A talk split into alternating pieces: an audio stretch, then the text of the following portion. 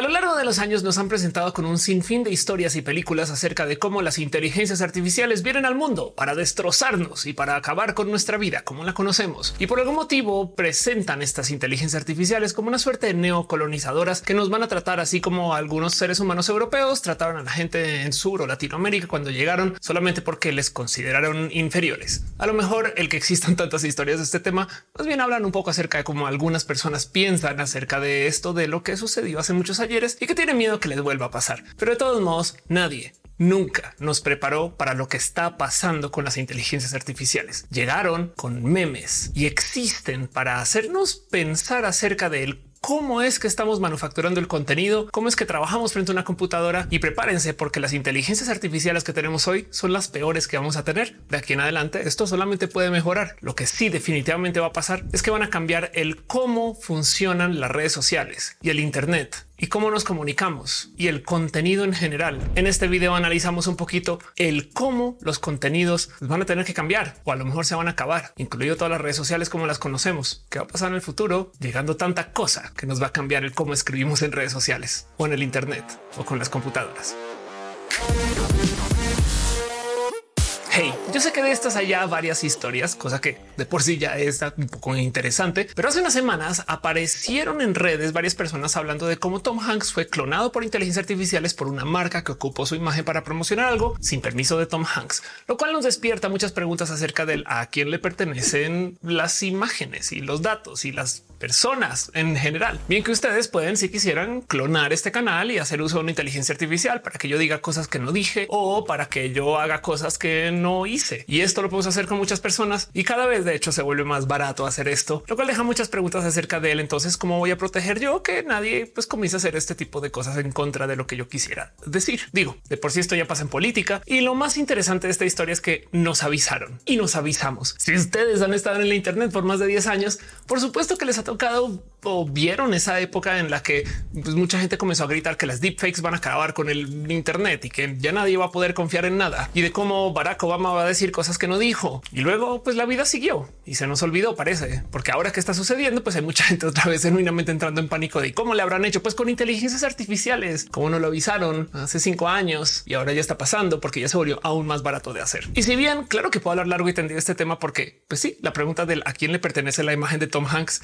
que la respuesta evidente no necesariamente tiene que ser a Tom Hanks. Yo creo que hay una cosa más profunda aquí. Hay mucho de lo que yo venía hablando en este canal acerca de cómo las redes en sí cambian según los dispositivos que estamos ocupando. Entonces, si sumamos todo lo que hay enfrente, creo que puedo listar a tres jinetes del apocalipsis que van a cambiar el cómo se hace esto que estoy haciendo yo en este momento, cómo se graban videos, cómo se habla una cámara, cómo producimos nuestro contenido y cómo hacemos toda una industria de la comunicación que existe hace por lo menos unos 100 años en la era de las inteligencias artificiales. Ok, ok, ok, ok, ya, ya, ya, ya, ya, ya sé que esto suena como súper apocalíptico, pero veamos lo siguiente. Para hablar entre nosotros tenemos varios medios que ya conocemos muy bien. Libros, podcasts, todo esto que sucede aquí en el Internet, en YouTube o TikTok, videos cortos, videos largos. Y en esencia podríamos como medio destilar la comunicación a los siguientes medios de cómo hablamos. Hablando, bueno, guardemos ese en un cajón porque este está menos amenazado que todos los otros y eso. Pero bien que nos podemos comunicar vía texto, para lo cual hay unas redes sociales especializadas en esto que están pasando por pues, todo tipo de problemas y complicaciones ahorita. Entiéndase las Twitter, las threads y los Facebooks del mundo. También hay redes sociales de fotos como Instagram o quizás Be Real. No sé,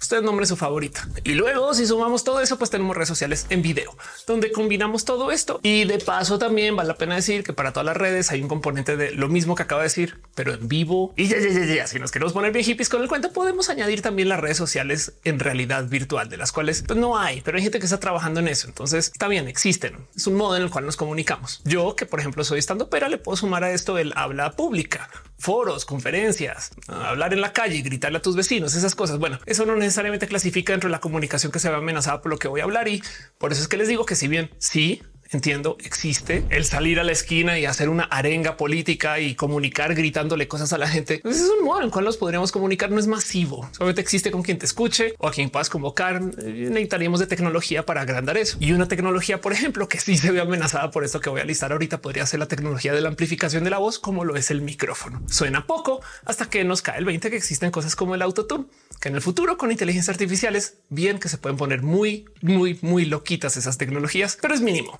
Interesante aquí es el cómo las tecnologías de la comunicación masiva se ven amenazadas por, como les dije, tres jinetes del apocalipsis. Y el primero, por supuesto, es la inteligencia artificial.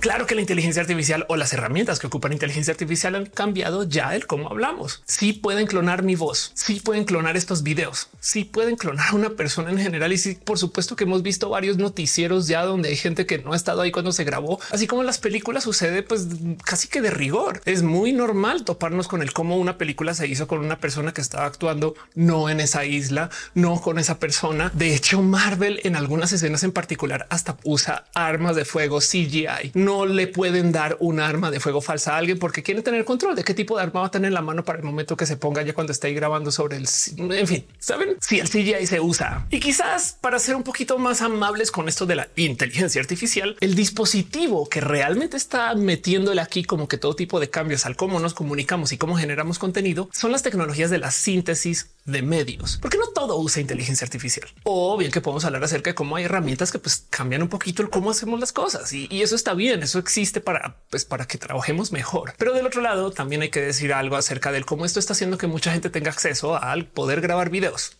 No es queja. Si no fuera por estas tecnologías, yo no estaría aquí. Pero hay algo ahí también acerca del cómo, pues claro que tenemos que tomar en cuenta de que en el futuro cualquier persona puede grabar cualquier cosa. Yo sé que parece que esto es así ahorita. Imagínense esta historia acerca del cine del futuro, donde una inteligencia artificial escribe un guion más o menos bueno y ese guion luego lo renderiza con una computadora que lo renderiza de modo más o menos fiel. Y luego eso que sale ahí se produce usando otros modos de crear medios y de mover gente sobre estos medios, como por ejemplo pueden ser bots y síntesis de medios que generan tweets esas cosas se puede viralizar acerca de la existencia de la película. Y pues como tenemos distribución automática vía conexiones satelitales o el Internet con, por ejemplo, cines y demás, entonces pues la película se puede distribuir de modos también completamente automatizados. Y luego te podríamos hablar acerca de que hay computadoras que cierran y abren las puertas en los cines. Hay cines que trabajan de modos completamente automatizados con excepción de la venta de comida. Todo eso lo podrían administrar las computadoras. Yo sé que hay gente que se para en toda la mitad porque no están así. Alguien tiene que llevarse responsabilidad de todo esto que se está pues presentando y gestionando. Sí, pero piensen ustedes en el cómo gracias a la síntesis de medios mucha gente va a poder sintetizar medios. Suena evidente, pero pensemos en las ramificaciones. Quizás un ejemplo un poco más real. Uso chat GPT para generar un blog entero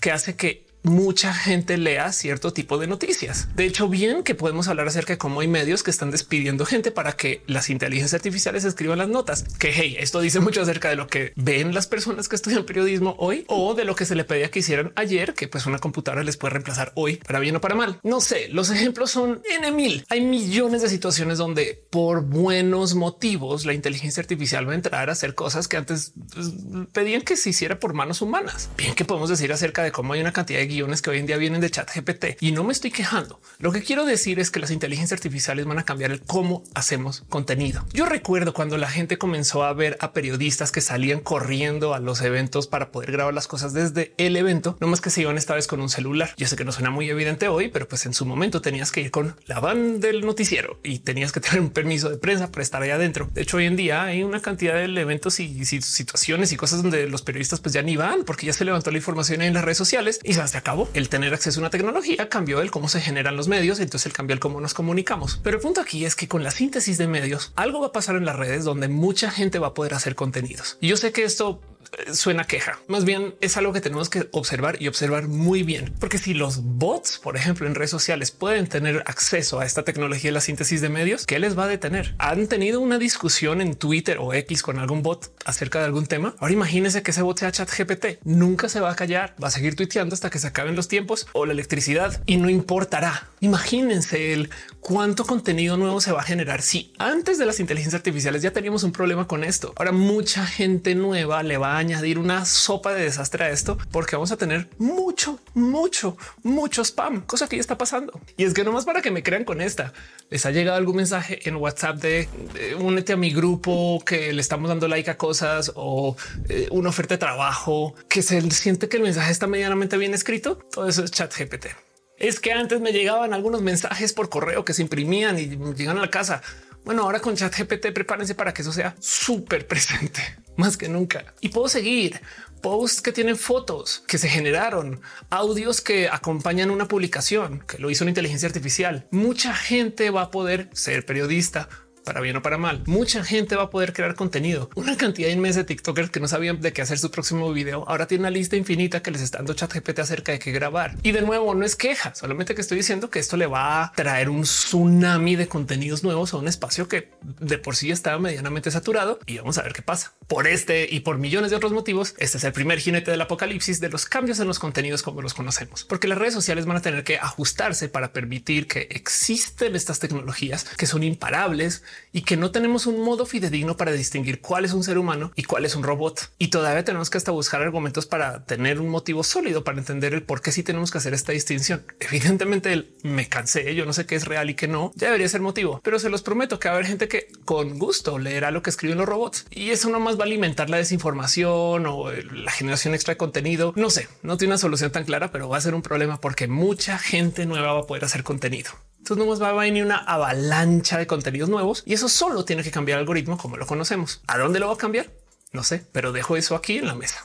Y entonces hablemos del segundo jinete del apocalipsis, la traducción instantánea. Una de estas cosas que también digo, hey, esto es una buena cosa para el Internet. Yo sé que hay mucha gente que trabaja en el rubro de traducción y créanme que las tecnologías pues, van a cambiar el cómo trabajan estas personas. Yo lo veo como un positivo de todos modos, porque a lo mejor las tecnologías que existirán para traducir en tiempo real no van a ser muy 100% precisas, pero van a ser lo suficientemente precisas como para que mucha más gente se pueda comunicar. Y yo creo que solo pueden salir cosas buenas de eso. Del otro lado, tener una traducción fidedigna con estampa de responsabilidad de alguien, pues eso todavía va a necesitar una persona que entienda cómo se está haciendo la traducción y que la valide. Pero hay unas como llamémoslo así talachas, o sea, como trabajos como muy de rutina que a lo mejor sí van a caer en manos de la tecnología, que inevitablemente iban a caer en manos de esa tecnología. Pero imagínense ustedes que con las inteligencias artificiales, los deepfakes y la traducción en tiempo real, tenemos la capacidad de hacer que cualquier contenido suene en cualquier idioma. Esta tecnología ya está en puertas y es que no ofreciéndose ya. Y entonces yo podría con mi carita, con mis musculitos, con como yo me veo hablándoles a ustedes, hablar en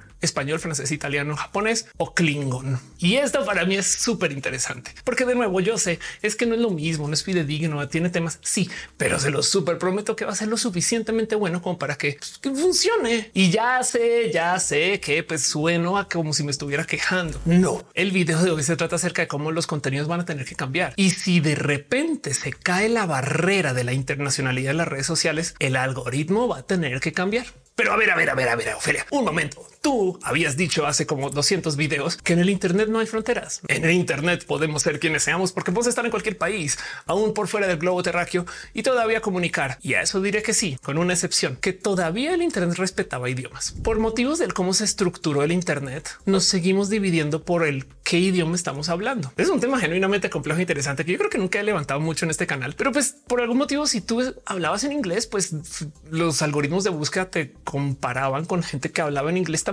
Es más, hay Wikipedias por idioma. Sí, yo sé, puedes estar publicando desde Bakú, Bogotá o la Ciudad de México y siempre y cuando sea en español, el algoritmo te, pues, te pone así como lado a lado los resultados. Pero si tú publicas un contenido en inglés, los algoritmos te ponen a competir con la gente que habla inglés y ya inglés es lo que más se habla en el Internet de paso. Luego chino, mandarín, luego español. Por eso México como país tiene una ventaja algorítmica contra las búsquedas porque es el país donde se habla el tercer idioma más hablado del Internet. Y por eso hay tantos y tantas youtubers grandotas aquí en México no es queja de nuevo. Yo por eso estoy aquí. Pero cuando llega la traducción inteligente que funciona con reemplazar los rostros también, muchas cosas van a cambiar. Primero que todo, vamos a entrar en competencia global. Yo hago un canal hermoso que lo quiero mucho con tantas cosas que me ha dado.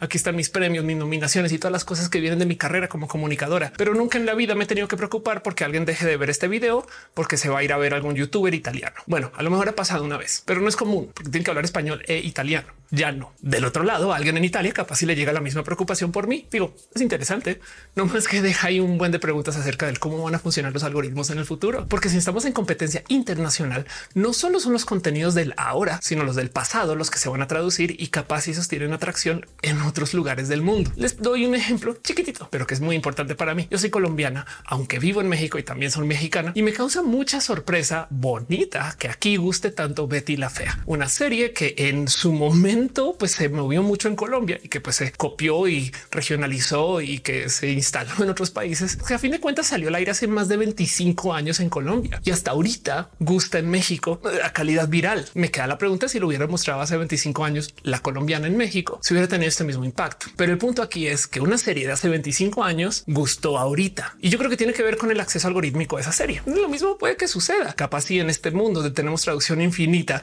con reemplazo de rostros y estas cosas hermosas que vienen de la tecnología, pues en ese entonces a lo mejor Betty la fea de repente cae muy bien en Grecia por algún motivo o quién sabe qué novelas hay alemanas que no hemos visto aquí en Latinoamérica porque están en alemán, pero que ahora vamos a poder ver. Y por supuesto que también tenemos que hablar acerca de cómo vamos a estar puestas lado a lado personas que hablamos idiomas totalmente diferentes, pero que se traducen en tiempo real. Y esto de nuevo no es que lo esté diciendo a calidad de queja, sino es que les quiero hablar acerca del segundo jinete del apocalipsis de los cambios en contenidos, porque esto sí que va a cambiar los algoritmos. La competencia internacional de contenidos puede ser un desordenzote para los contenidos como los conocemos. Ustedes creen que la cadena televisora de noticias más grande es inserte aquí lo que sea que ustedes crean, pues prepárense para que dentro de cinco años esto se ponga muy en duda porque hay noticias de otro país que con traducción igual y son mejores o peores o llaman más la atención. No sé, esto va a ser un desmadre muy, muy, muy loco. Y como tenemos contenido nuevo de otro idioma que de repente va a estar en mi idioma, yo sé que no es 100% fidedigno, me queda claro, pero ¿saben qué quiere decir eso? Que viene otra avalancha de contenidos nuevos a mi algoritmo. Entonces, si de por sí ya teníamos una cantidad nueva de contenidos que llegan vía las inteligencias artificiales y la síntesis de medios, ahora vienen todos los medios que ya existen, que se pueden traducir, que de repente puedo entender que van a llenar el algoritmo también. ¿Qué significa eso para el futuro? Y luego el tercer jinete del apocalipsis en esto de los cambios de los medios hacia el futuro, que también me interesa mucho, no más el darle un poquito de imaginación o el considerar el qué significa que esto sí vaya a suceder. Es que la otra cosa que puede que se acabe es el cómo ocupamos nuestros dispositivos electrónicos. Piensen en esto. Hoy en día nuestros teléfonos son eh, estas cosas. Funcionan como sabemos que funcionan. Fue un diseño al cual llegamos de modos iterativos. Mucha gente trabajó en hacer que esos teléfonos se vieran así. No eran así. Si tienen la edad y lo recuerdan y ya se estandarizó que esto es el cómo funciona un celular y esto no va a ser así para siempre. Hay mucha gente hoy en día que está trabajando en el cambiar cómo se ve eso para el futuro. Vienen redes sociales que ocupan alguna forma de realidad virtual. Ya existen dispositivos de realidad virtual muy buenos, no más que no los usamos todos los días, como por ejemplo para cascos de moto o esas cosas que suceden con la gente que esquía. Hay una cantidad de cosas que suceden gracias a que tenemos nuevos modos de desarrollar estos productos y que definitivamente van a cambiar en el futuro. Capaz si en el futuro tenemos relojes tan buenos que tenemos una suerte de redes sociales que responden a la existencia de esos relojes. Porque la otra cosa que está sucediendo con, por ejemplo, los lentes inteligentes, y es que llegan pronto o no dentro de tanto tiempo, es que los lentes inteligentes conectan con el cómo hablamos y el que estamos viendo, más no necesariamente contra una pantalla enfrente, aunque nos pueden mostrar cosas. Entiéndase, hay lentes inteligentes que funcionan muy bien porque tienen ahí adentro Siri o Alexa o eh, algún asistente digital inteligente. De hecho, ya podemos tener eso con también los audífonos. Y por supuesto que se van a desarrollar modos para ingresar informaciones a redes sociales que no piden que le estemos escribiendo cosas de una pantalla todo el día. La hora la pregunta es el qué viene para el futuro. Pues bueno, se está hablando acerca de pantallas holográficas tridimensionales o de realidad aumentada. Hay una gran propuesta muy bonita acerca de cómo podemos tener lentes que están encima nuestro que podemos pues, usar para tener pantallas que no necesariamente tienen que ser planas y cuál va a ser el estándar de eso del futuro. No lo sé, pero lo que sí es que con nuevos dispositivos y nuevos modos de interacción con estos dispositivos, tiene que cambiar el qué tipo de contenidos generamos para estos dispositivos. Súmenle que ahora sí para esto importa mucho chat GPT, porque chat GPT no solo es un gran buscador o asistente o una inteligencia artificial con la que podemos hacer cosas como para nuestro desarrollo personal, aunque hay gente que lo ocupa así. Lo sé. Chat GPT es una tecnología con la cual podemos hablar y esto sí que es nuevo. Yo me burlaba mucho de esto porque uno soy fan de Star Trek y en esta serie cada rato le hablan a la computadora. Y si lo piensan, hablarle a la computadora toma más tiempo que teclear. Yo siempre decía esto no tiene futuro, porque no solo estás ocupando más tiempo para ingresar información que tecleando sale así, sino que además estás operando en alto parlante, que me da mucha risa porque en Star Trek de repente están pasando situaciones súper peligrosas y estos güeyes tienen una llamada así que pues, todo el mundo escucha, ¿no? Entonces capitán están en el piso abajo y se escucha, ¿no? Y es un poco de espera, mándame un WhatsApp si quieres lo mismo. Pero lo interesante aquí es que chat GPT es una tecnología para el diálogo y por millones de motivos esto gustó. Y vea, pues yo me llevo una lección con eso. Una de las cosas interesantes es que no solo puedes hablarle a chat GPT, sino que puedes luego tener un pequeño diálogo para ir mejorando tu búsqueda, cosa que yo creo que lo hace muy, por lo menos práctico, si es que no divertido. Y esto es un poquito el cómo funcionamos de todos modos en nuestra vida. Entonces, ChatGPT es una nueva tecnología que cambió el cómo interactuamos. ¿Ustedes creen que en la era de hablarle a ChatGPT X o Twitter o Threads tiene mucho futuro, sobre todo sabiendo que esta misma inteligencia artificial puede ser parte del flood o la inundación de contenidos que va a llegar a X o a Twitter en el futuro. Es raro de decir, pero las tecnologías que vienen a futuro definitivamente van a cambiar el cómo interactuamos. Y si no me creen, recuerden cómo era antes de que tuviéramos el celular de pantalla plana. Las redes sociales tenían modos diferentes y es que existían del total. Como parte de la generación millennial, yo tuve la capacidad de textear desde el bolsillo sin ver la pantalla por unos años y luego la perdí. Ahora tengo que volver a sacar el teléfono y ver. El caso es que los dispositivos van a cambiar el cómo interactuamos con la tecnología. Y es muy posible que a futuro nuestras tecnologías no usen tantas pantallas. Yo le doy la bienvenida a esto. Hay algo raro ahí del cómo nuestra vida es ver pantallas todos los días. Te despiertas y ves una pantalla, el teléfono, y luego vas a la oficina a ver una pantalla todo el día. Y luego vuelves a casa y si tienes tiempo, a lo mejor sales y vas al cine a ver una pantalla. Algún día van a llegar los aliens y nos va a tocar explicarles por qué vemos rectángulos que brillan 24 7, porque es nuestra vida de hoy. Pero capaz y con las computadoras del futuro no va a ser tan necesario esto. El a dónde nos lleva está muy raro. Pero esto de paso quiere decir que también vamos a tener contenidos nuevos que no sabíamos que existían y no sé qué proponer aquí, pero sí quiero dejar acá hablado que esto es el tercer jinete del apocalipsis de los cambios de contenidos. Son tres motivos muy drásticos que ya están aquí. De aquí a cinco años van a haber cambios impresionantes en el cómo funcionan las redes sociales. Y yo sé que parece súper exagerado, pero recuerden que nuestros celulares tienen más o menos 10 años. Y lo más interesante de toda esta locura es que lo que es posible que suceda es que las redes sociales colapsen del total. Otra vez, aquí está la youtuber haciendo todo este tipo como de anuncios postapocalípticos acerca del futuro, porque el clickbait funciona así, pero en este caso yo creo que es real. Pensemos en esto. Quizás si hablamos de las redes sociales, no como software que existe en el Internet para pasarla bien. Eso es asumiendo que alguien que la pasa bien en Twitter, sino que más bien son dispositivos de tecnología que nos permiten interactuar con más seres humanos. Hay mucho que decir acerca de él, como pues hay mucha gente que no se conecta, pero eh, la gran mayoría de la gente que nos rodea, sobre todo nosotros que estamos aquí en YouTube, usamos el Internet. Entonces hablemos un poco acerca de cómo estos dispositivos realmente representan nuestro enlace con la sociedad. Y para que no me vayan acá tildando de súper mega exagerada, recuerden que ustedes tienen un grupo de WhatsApp con alguien importante en su vida, familia, amigues, entre el trabajo. No sé, a menos que no sea en WhatsApp, en cuyo caso ignorenme, pero me entienden. Y lo más interesante de toda esta sopa de eventos es que lo que está en duda es el cómo confiamos en las otras personas. De hecho, está pasando en este momento. Gracias a que hay tantas noticias falsas, gracias a que hay tanta comunicación con mala leche o que existen modos raros para hacer que la gente se organice alrededor de temas en particular en redes sociales. Hay gente que abusa de esto, pero es que vean, la moneda de cambio en el Internet es confianza. Si tú sabes que una persona está diciendo algo medianamente fidedigno, eh, tú dices va, voy. Y esto sucede en millones de esquinas. Por eso se nos dice a nosotras personas del YouTube influencers, que parece un nombre horrible porque asume que ustedes son personas influenciables, cosa que por favor no lo sea. Tengamos nuestro propio criterio cada quien y cada quien investigue sus cosas. Hablemos, dialoguemos. Eso se trata acerca de hacernos mejores personas, no necesariamente yo decirles a ustedes qué pensar. Todo lo que yo presento aquí está sujeto a duda. Por eso hay un sistema de comentarios y por eso estoy yo siempre poniendo escucha para que ustedes me digan qué piensan acerca de lo que se dice aquí. Pero si piensen que si algún medio llega a decir que algo sucedió en Israel, tenemos que confiar, a menos que vayan a buscar ustedes por su propia cuenta. Hay herramientas para tener un mejor modo de trabajar esto de la confianza y la desconfianza, pero no es global. Y lo más importante aquí es que no es algorítmico. No existe ningún modo en el cual las computadoras nos van a poder decir esto es verdad y esto es falso, por lo menos con un nivel de precisión que sea lo suficientemente buena para que confiemos en eso. De hecho, confiar en eso tiene un pequeño tildón ahí colgado de religión, porque el decir que alguien superior nos dice que es verdad y que es falso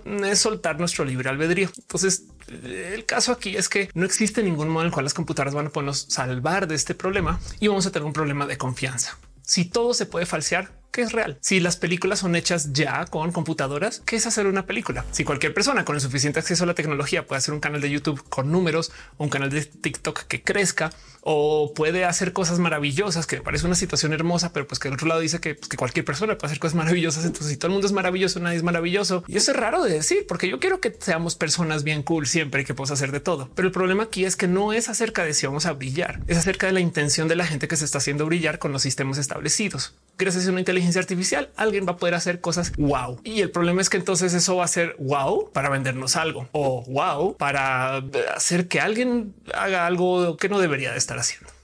Es raro, pero es un problema y no tenemos herramientas sólidas para lidiarlo, excepto quizás nuestro propio criterio.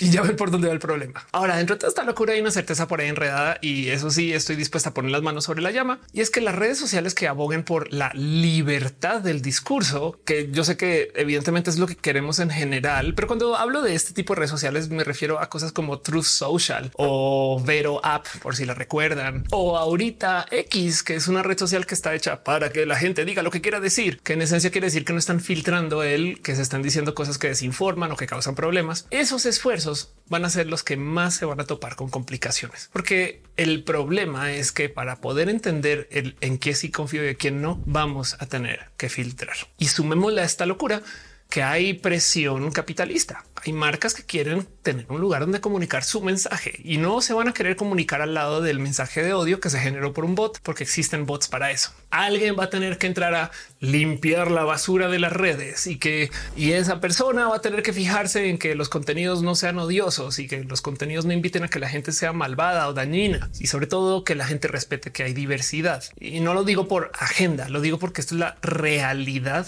del cómo se desarrollan estos espacios, aunque también sería chido que se respetara solamente porque es que son buenas personas. O sea, es impresionante que tengamos que buscar motivos capitalistas para respetar a la gente al lado de acá cerca, más allá del solo, pues porque es otro ser humano. Pero bueno, eso es otra historia. El punto es que ustedes una idea de negocios para de aquí en adelante y los próximos por lo menos 10 años inviertan o trabajen en la validación de la verdad, que la validación de la verdad se puede interpretar con millones de caminos y modos, pero el que exista alguien que por lo menos esté rankeando quién es un ser humano y quién es robot o el por qué esto se publicó en este periódico o el por qué alguien dijo esto a ese día o el si esto es una noticia falsa o verdadera, tantas cosas más. La validación de la verdad. Esto es un negociazo. Ya medianamente lo hemos visto en acción. Snopes, verificado, el sabueso, estos esfuerzos que existen sobre todo alrededor de las elecciones para que los medios hagan lo que tienen que hacer, que es su trabajo, que es en esencia pues reportar lo más cercano posible a la verdad. Estos sitios o estos servicios son un hitazo. A me da un poquito de lástima porque vemos que estos servicios están como desmintiendo cosas que dices de verdad tenemos que sentar a una persona para que desmienta noticias como las vacunas te van a volver magneto y mutante y vas a poder traer imanes con la mano o algo así. Pues sí, sí toca desmentir eso. Pero el tema es que hay gente que se lo cree y en la era de las inteligencias artificiales se lo super prometo que va a haber una cantidad de medios que van a crear tanta plática alrededor de noticias falsas que mucha gente va a pensar por lo menos a simple observación, que puede ser verídico, porque mucha gente está hablando de esto en millones de lugares, pero todo eso puede ser ruido generado por la síntesis de medios. Es que es verdad y que no. Bueno, les digo que es un negociazo. Te pasó también esto de la validación de la verdad. Puede incluir hasta validar si alguien sí tiene una certificación específica en alguna tecnología. Trabaja con Adobe, tiene una certificación de Adobe. Así ah, es en serio. Dame dos segundos y verifico porque el certificado de Adobe capaz lo se puede generar con síntesis de medios y así. Yo no tengo la más mínima idea cuáles son las próximas redes sociales que van a llegar a nuestros celulares ni cómo se van a nuestros próximos celulares de aquí al futuro, pues medianamente cercano. Lo que sí les puedo decir es que viene un componente de comunidad, porque cuando todo falla, Así funcionamos. De hecho, por eso ahorita es tan importante esto de las políticas de lo identitario, porque estamos teniendo genuinos problemas del saber qué está bien y qué está mal, más en un mundo que no está conectado con una entidad superior que nos dice esto está bien y esto está mal, le hace la religión. Pero el punto es que dentro de este proceso siempre buscamos a la gente afín y por eso hay gente que busca que sean de tu misma alineación política o de tu mismo estado, de tu misma forma de cuerpo o de tu misma forma de ser o de tu misma educación. Y estos son procesos de la comunidad Afortunadamente las tecnologías no van a eliminar eso, pero el problema es que vamos a tener que validar nuestra información quizás más contra la comunidad, algo así como si el verificado fuera más que un website general diciéndonos esto está bien y esto está mal, un verifitanda donde vía el sistema de la tanda nos estamos verificando internamente las cosas y luego confrontamos al mundo con eso. Pues sí, puede que eso suceda. La pregunta aquí es el cómo vamos a atar estas dinámicas de comunidad a nuestras tecnologías. Genuinamente no lo sé, pero ténganlo por seguro que va a suceder porque también hay dinero en eso. Entonces hay dinero en el enredo. Sí, vamos a tener más inteligencia artificiales, más traducción y más nuevos dispositivos. Y hay dinero en el desenredo, lo cual quiere decir que esto va a ser una realidad, porque vivimos en un mundo capitalista y vamos a ver qué significa los próximos años. Pero lo que sí es verdad es que las redes sociales como las conocimos el año pasado se acabaron. Y la pregunta es qué tan espectacular va a ser ese final, porque es posible que este haya sido el último año donde tuvimos redes sociales en texto o es posible que esto fue el último año de TikTok y los videos cortos antes de que llegara la síntesis de medios e hiciera TikTokers falsos. Lo más interesante de esto es que hay gente en TikTok haciéndose pasar por TikTokers falsos haciendo lives en NPC, porque así somos seres humanos, gente compleja con raritudes o lo que sea. Pero prepárense para un futuro donde cualquier persona puede hacer cualquier cosa. Y eso es una propuesta hermosa para mí. No más que eso va a cambiar el cómo nos comunicamos con las herramientas que tenemos hoy, porque lo que viene no cabe en la tecnología de hoy. Vamos a ver en qué acaba. Guarden este video y si ustedes recuerdan esto en cinco años cuando todo esté hecho un desastre, déjenmelo saber también aquí abajo en los comentarios. ¿Qué quisieran ustedes que venga para el futuro o qué sienten ustedes que va a ser el futuro de la comunicación? Hey, lo peor que puede pasar es que nos quedamos nerdeando acá abajo mucho de este tema y las cosas se demoren más en cambiar que lo que necesitemos, que está bien bien, si se demora, entonces quiere decir que tenemos de lo que tenemos hoy por más tiempo y eso está chido o no. Igual y lo que nos sirve es destrozarlo todo y volverlo a construir, pero va a ser para bien. Espero, a menos que vengan las inteligencias artificiales a castigarnos y esto era su gran plan. en fin, les quiero un chingo. Gracias por venir. Gracias por ser parte de esto. Y si ustedes son personas de la diversidad, gracias al doble. Son mi corazoncito. Les quiero un chingo. Nos vemos en el próximo video.